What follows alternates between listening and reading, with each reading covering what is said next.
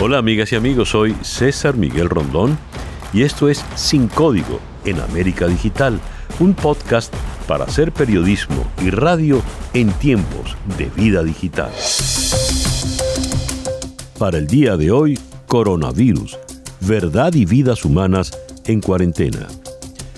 La Organización Mundial de la Salud, OMS, anunció el martes 11 de febrero que la enfermedad provocada por el nuevo coronavirus de Wuhan recibirá oficialmente el nombre de COVID-19, con la finalidad de evitar hacer alusión a una localización geográfica específica, un animal o un grupo de personas.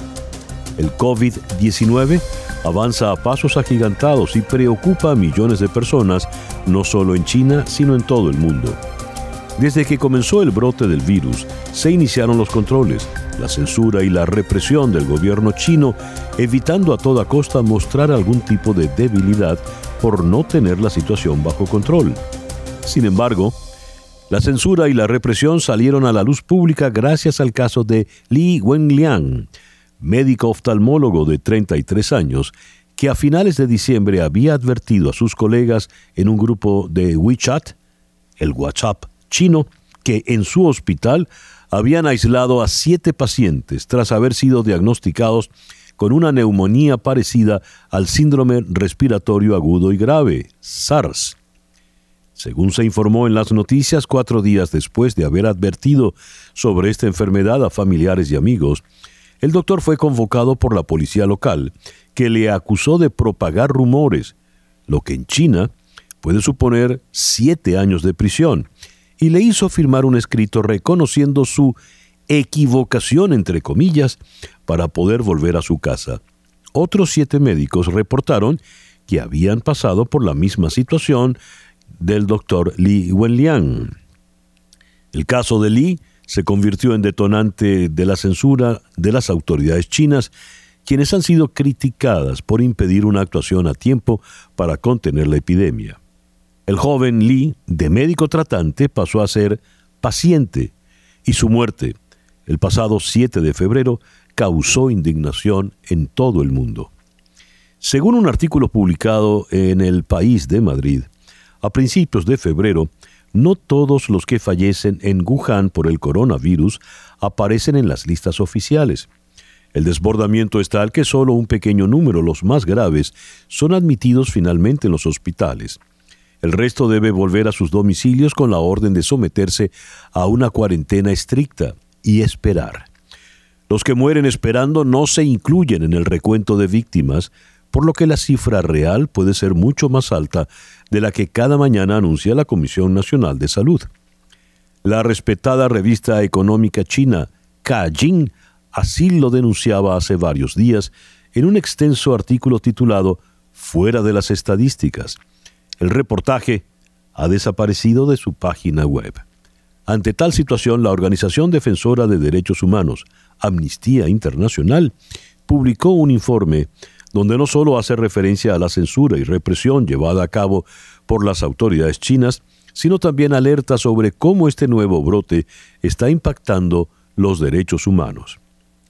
La censura, la discriminación y la detención arbitraria no tienen cabida en la lucha contra la epidemia de coronavirus, dijo Nicholas Becklin, director regional de Amnistía Internacional. Las violaciones de los derechos humanos obstaculizan, en lugar de facilitar, las respuestas a las emergencias de salud pública y socavan su eficiencia. Continuó Becklin. Los medios privados, entre ellos la revista Kaijin, piden transparencia. Pedimos transparencia a lo largo de todo el proceso. La transparencia debería reflejarse en todos los aspectos de la investigación científica, tratamiento médico y despliegue de personal y material, con todos los niveles y departamentos obligados a rendir cuentas. La difusión de información debería ser veraz, precisa, completa y rápida, sin omisiones arbitrarias ni silencios sobre cuestiones importantes que solo reconocen problemas pequeños y sin huir de la realidad. Fin de la cita de la nota de la revista Kaijin. Sin embargo, poco se habla del factor humano y de las repercusiones de estas cuarentenas y aislamientos masivos que están ocurriendo en China. Mucho se ha comentado la situación desde el exterior, pero ¿cómo se vive el coronavirus en China? Vamos a Pekín. En la línea telefónica está Raquel Blanco, abogada española, quien lleva cinco meses en China estudiando mandarín, becada por el gobierno español. Raquel, ¿cómo se está viviendo en estos tiempos en China? Pues eh, bueno, básicamente la gente está bastante concienciada. Eh, sí que hay una cierta incertidumbre porque siempre ante un virus pues se crea un cierto miedo. Pero el gobierno está adoptando muchísimas medidas para proteger a la población y la población se ve muy concienciada en, temas de pues eh, ir a la calle para no poder contagiarse, lavándose las manos constantemente. constantemente. Entonces, em, yo creo que es una situación que día a día pues está mejorando el, control por parte del gobierno chino y por parte de la población que, está realmente concienciada para poder eh, combatir el virus, incluso pues en la población de Wuhan que están en cuarentena. Y justamente durante pues el fin de año chino que, se celebra de forma diferente eh, me refiero que fue el día 25 de enero y no pudieron celebrarlo pues con sus familiares eh, pues lo están están aceptándolo eh, no digo de grato modo, pero que sí que lo han aceptado como una medida necesaria para, para no poder contagiar al resto de la, de la población. En casos como este eh, suele haber una especie de, temor, de pánico colectivo. Eso en una cultura como la China, ¿cómo se ha manejado, Raquel? Eh, pues no sé si te diría que quizá el pánico está más presente en los extranjeros, que muchos de ellos han vuelto para sus países, eh, pero China es un país que ya se enfrentó a virus anteriormente, me refiero, y este virus no es tan virulento como el del 2002, entonces ya saben cómo actuar en estas situaciones y aparte la información que, está llegando es eh, que afecta básicamente a gente con, con problemas de salud anteriores o gente de avanzada edad. Entonces, eh, sí que hay que tomarlo con cautela y tomar las medidas eh, preventivas adecuadas, pero no es un virus que por tenerlo eh, vaya a causarte la muerte necesariamente. Entonces hay que tomarlo con un poco de cautela. Entonces la gente sí que eh, está tomando las medidas y sí que tiene este, esta cierta incertidumbre de, no contagiarse, pero que vaya, que no es un virus tan virulento como, como anteriores que ya, que ya sufrieron en, China. Entonces ya, ya tienen ya tienen práctica como si dijésemos en combatir este tipo de virus. A ver, eh, Wuhan está en cuarentena, entiendo la ciudad está de alguna forma eh, cercada, no hay libertad de movimiento. Eh, tu caso en, en, Beijing, ¿cómo es? ¿Hay limitaciones de movimiento? ¿Hay algunas medidas, digamos, sanitarias especiales? ¿Puedes, ¿Puedes moverte, salir de la ciudad o, o no? Sí, sí, bueno, de hecho llegué a Pekín porque ahora son las vacaciones eh, que ha coincidido con todo, con el año nuevo, las vacaciones de la universidad, entonces yo he estado viajando eh, por, el, por, por, China. Entonces sí que se, mm, se ve un poco más de cancelaciones de vuelos y, dentro de, Pekín, eh, pues lo que comentaba, medidas así, de, mm, sales a la calle y si entras en los supermercados te hacen controles de temperatura, incluso en muchas ocasiones te lavan las manos en los aeropuertos controles de temperatura constantemente para poder eh, evitar que una persona con posibilidades de, de, tener de ser portador del virus contagie al resto de pasajeros. Entonces se cuidan muy mucho de, evitar que, se siga expandiendo el virus. Eh, entonces estas son básicamente las medidas y muchos en muchos medios de comunicación también se ha incitado a la población pues eso a no no contactar con bueno, no ir a los mercados donde hay animales eh, vivos, utilizar las mascarillas. Eh, antes en Pekín, pues sí que se utilizaban las mascarillas, pero la gente que las utilizaba, mmm, dije, podríamos decir que eran los menos, que era por temas de contaminación, sobre todo. Actualmente sales a la calle y todo el mundo está utilizando las mascarillas porque desde los medios de comunicación de China, pues eh, han, por activa y por pasiva, han, han, ido diciendo que la gente tiene que llevar mascarillas y tiene que llevarlas correctas. O sea, me refiero que mm, hay varias mascarillas que no son las, como si fuésemos las oficiales y, pues sales a la calle y todo el mundo está, prácticamente todo el mundo con, mascarillas. Eh, luego también la sanidad es gratuita actualmente, eh, lo cual también hace que la gente no tenga miedo ante una cebrada a, acudir al hospital y por, por el coste que le puede suponer, sino que la gente pues eh, va al médico pues para evitar precisamente que o que se que se contagie o que ellos mismos puedan tener puedan ser portadores del virus.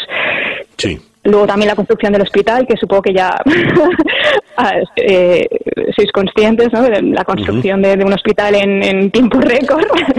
Entonces se están adoptando muchísimas medidas para, para prevenirlo.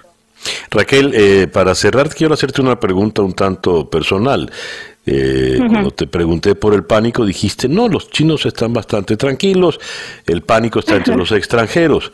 Y ya que tú eres extranjera en Pekín, eh, te siento muy calmada, es decir, tú no tienes pánico.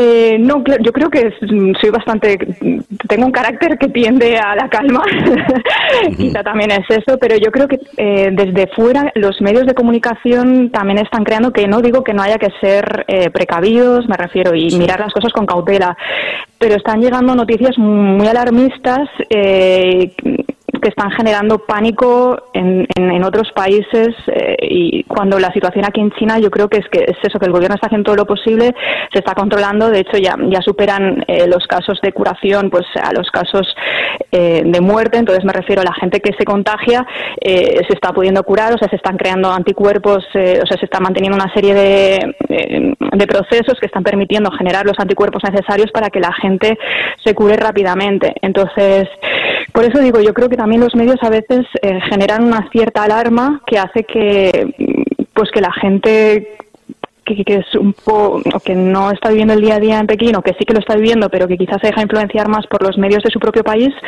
pues tenga un poco más de, de miedo. Gracias Raquel.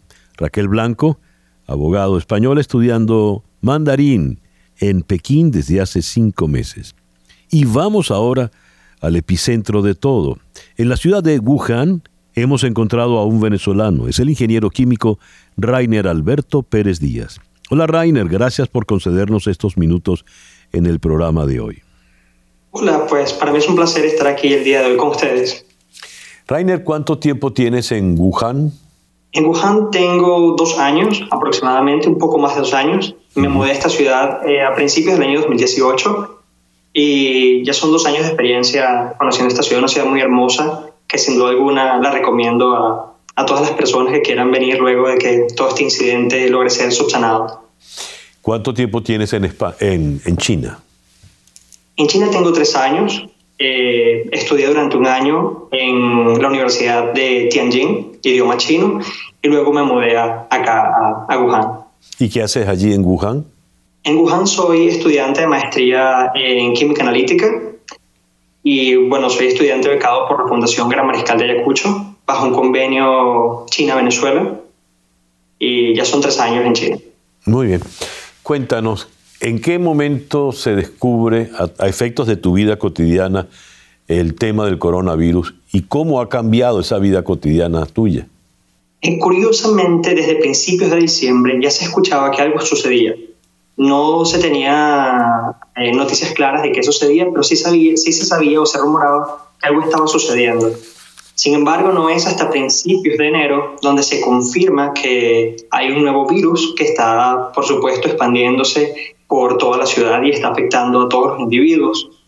Y a continuación, el 23 de enero, pues se cierra la ciudad y quedamos acá encerrados dentro de la ciudad sin poder salir producto de las medidas del gobierno para poder controlar o contener de una u otra forma la infección.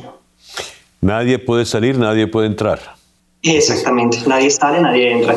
Solamente eh, extranjeros bajo permisos especiales a través de la Cancillería de China pueden abandonar la ciudad en términos de evacuación. Eh, como es bien sabido, países como Estados Unidos, Alemania, Francia, Polonia, España Brasil recientemente ya han sacado a todos sus connacionales de, de esta ciudad. Quedamos eh, la mayoría, en su mayoría, estudiantes africanos y, y latinoamericanos. Eh, ¿No has sentido miedo? ¿No, te, has visto la necesidad de, querer salir? Eh, sí, por supuesto que sí. Es decir, al, principio de la, de la, epidemia, cuando las autoridades confirmaron que se trataba de un nuevo virus, mucho miedo porque literalmente me enfrentaba a algo que nunca antes había vivido en, en, en toda mi vida. Entonces, sí, mucho miedo y algo de desesperación. No obstante, eh, intenté eh, abandonar la ciudad por muchos métodos, es decir, primero fui hasta el aeropuerto intentando tomar un avión, el avión fue cancelado, es decir, mi vuelo fue cancelado 30 minutos antes de que, de que pudiera abordarlo. Eh, intenté abandonar la ciudad a través de una ciudad cercana que se llama Echou y tampoco pude hacerlo porque cerraron las estaciones de metro. En toda esta osadía me acompañaba uno de mis amigos. No nos quedó más solución que regresar a, a Wuhan y bueno, estar acá eh, cumpliendo la cuarentena de acuerdo a lo establecido por las autoridades chinas. ¿En qué consiste esta cuarentena? ¿Cómo es tu vida cotidiana ahora? Eh, en este momento consiste en estar 24/7 dentro de mi habitación sin poder abandonar. Hace un par de días, quizás cuatro, eh, hay una nueva normativa que nos prohíbe ni siquiera salir de, de, nuestra, de nuestra residencia. Es decir, el edificio donde vivo no puedo abandonarlo Cabe destacar que vivo dentro de la residencia estudiantil de la Universidad de Ciencia y Tecnología de Huachong y bueno, no puedo salir. La universidad trae eh, nuestros alimentos tres veces al día, completamente gratuitos, pero no podemos abandonar la residencia. Hace poco también eh, se abrió un centro de vigilancia sobre posibles casos, es decir, casos sospechosos, eh, contiguo al edificio donde vivo. Entonces, esta situación, por supuesto, eh, acrecenta o incrementa un poco más el, el, miedo a ser contagiado por esta infección. A ver, no puedes moverte, no puedes salir ni siquiera del edificio donde estás. Prácticamente no, puedes abandonar la residencia. ¿Y se sabe por cuánto tiempo será este, este enclaustramiento? No sabemos en lo absoluto. Eh, yo me personé a, a la oficina de la, del edificio pidiéndoles que por favor me dieran la notificación sobre el cierre del edificio y se rehusaron a darme cualquier tipo de notificación. Así que en teoría no sé, solo nos dicen hay que esperar. ¿Por qué se niegan a darte ese tipo de información? No tengo idea. Me parece que las recepcionistas, en este caso las allí, no logran entender qué es lo que yo realmente estoy solicitando. Entonces no estoy seguro si entienden realmente lo que necesito o no. A ver, ¿cuántos venezolanos hay allí en Wuhan? En Wuhan somos seis venezolanos. Una venezolana pudo evacuar eh, hace un par de días. Eh, evacuó por caso de doble nacionalidad. Y bueno, quedamos cinco venezolanos acá, entre los cuales tres somos estudiantes y los otros dos se dedican a, a trabajar o laborar dentro de la ciudad. Ninguno puede moverse ninguno, es decir, los que viven fuera del campus universitario sí pueden moverse, ellos pueden salir a los supermercados, a las farmacias, pero en mi caso, que vivo dentro del campus universitario, no puedo salir de mi residencia. En caso de que surja algún, eh, algún incidente, algún caso de comunicación, de contaminación allí donde estás en la universidad, ¿qué, qué pasaría? ¿Cuál sería el protocolo? Eh, puedo hablar del protocolo que se aplicó con respecto a mi, a mi amigo de laboratorio, porque un compañero de laboratorio fue infectado con el coronavirus. En este caso, la escuela organizó un vehículo especial para evitar que eh, la persona infectada pudiese contribuir a la propagación del virus y fue llevado hasta el hospital. Dentro del hospital efectivamente se confirmó su, se confirmó su, su caso de infección con coronavirus y ha estado recluido en el hospital hasta este momento. Entonces, lo primordial es comunicarnos rápidamente con eh, los números de emergencia, organizar a la escuela para que puedan venir a buscarnos y trasladarnos hasta el hospital más cercano. Afortunadamente tenemos un hospital a escasos dos kilómetros de distancia desde donde se ubica este campus universitario y finalmente hacen una revisión de todos los estudiantes que posiblemente estuvieron en contacto con nosotros. Es decir, comienzan literalmente habitación por habitación, eh, revisando, chequeando temperatura y preguntándole a los individuos si presentan alguno de los síntomas del coronavirus. Rainer, ¿manejas información eh, suficiente? Eh, ¿Estás bien informado allá de lo que está ocurriendo en la ciudad de Wuhan y en China? Si lo colocamos en una balanza, podría decir que sí, manejo información suficiente. porque se nos informa sobre las medidas que tenemos que tomar para, lograrse, para lograr evitar contagiarnos con el coronavirus. Además, tenemos información minuto a minuto de cómo crecen las víctimas eh, infectadas con el coronavirus. Entonces, yo diría que sí, contamos con información suficiente cuando se trata del coronavirus. Lamentablemente, no contamos con información suficiente cuando se trata sobre la clausura de la ciudad. Ajá. ¿Eso cómo se maneja? ¿Eso es secreto? Eh, ¿Secreto total, sumarial, de Estado? En realidad no sabría qué decir al respecto, porque en teoría no podemos conseguir información dentro de, la, dentro de las redes, es decir, posible apertura o cómo se está trabajando. No tenemos ese tipo de información, no, no lo puedo conseguir a través de las redes. No sé si se deba a mi deficiencia, porque no hablo chino fluido, no hablo chino nativo, es decir, a pesar de que hablo algo de chino, eh, no me permite, por supuesto, hacer tantas cosas como un nativo.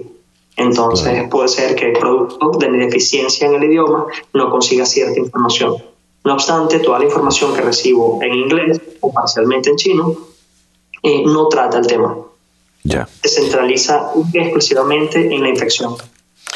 Rainer, eh, bueno, deseamos que todo salga con bien y que esto se resuelva pronto, ¿no? para que pueda salir de ese oh, enclaustramiento. Oh, muchísimas gracias. Gracias, Rainer. Rainer Alberto Pérez Díaz, químico venezolano, ingeniero químico, estudiando un posgrado en Wuhan, China. Diferentes equipos de investigación de las principales universidades, tanto en China como en diferentes partes del mundo, están trabajando arduamente en la búsqueda de un medicamento efectivo para eliminar y contener la propagación de este virus que ya ha matado a 1.100 personas e infectado a más de 45.000 personas solo en China. Pero el tiempo de desarrollo corre en contra de la vida de las personas y de su libertad individual. No solo las personas afectadas están en cuarentena, la verdad también lo está. Y bien, así hemos llegado al final de nuestro podcast por el día de hoy. Esto es Sin Código en América Digital, un podcast para hacer periodismo y radio en tiempos de vida digital.